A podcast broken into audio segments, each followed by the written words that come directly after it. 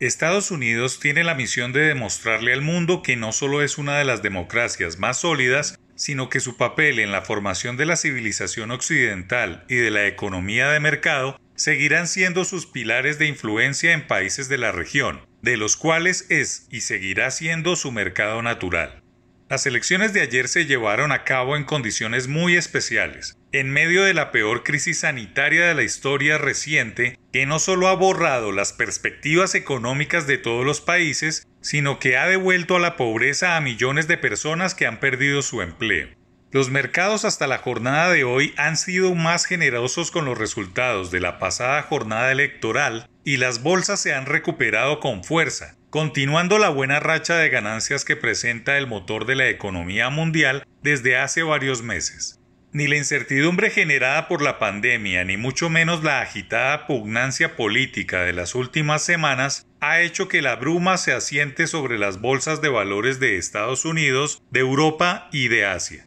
Incluso las monedas emergentes se han recuperado lentamente de las acentuadas pérdidas frente al dólar de los últimos meses. Estados Unidos no es Biden o Trump, son sus empresas, sus empresarios, su sistema financiero, es la credibilidad de la economía de mercado, la responsabilidad de la Reserva Federal y de un sinnúmero de tácitos respaldos que la mantienen al nivel de hegemonía económica.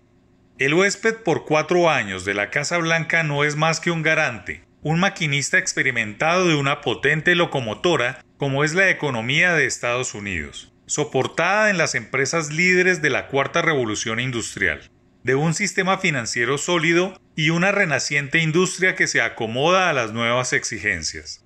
El mundo, de la mano del gobierno estadounidense, debe concentrarse en lo más importante por ahora que es masificar la vacuna contra el COVID-19, pero antes de eso, debe desarrollarse en farmacéuticas de países líderes hemisféricos como le corresponde a Estados Unidos para América Latina. Es de perogrullo plantear que no hay un punto más importante en la agenda global que la vacuna, y que la sala de espera está llena de países emergentes o en vía de desarrollo atados al devenir científico, mientras que en el epicentro del desarrollo están los desarrollados que tienen la capacidad de invertir en ciencia y esperar cosas tan esperadas como dicha vacuna global.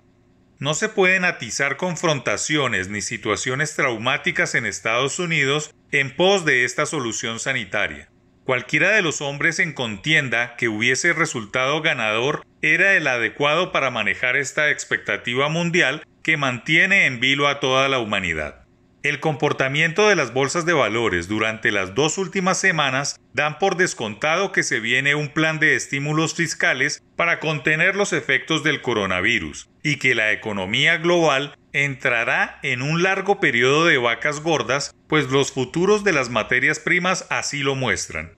Con un huésped experimentado en la Casa Blanca, más sólidos pronósticos de crecimiento en países como China, India y Brasil todo parece indicar que las semanas de nubarrones posados en la economía están por engrosar otro capítulo de historia.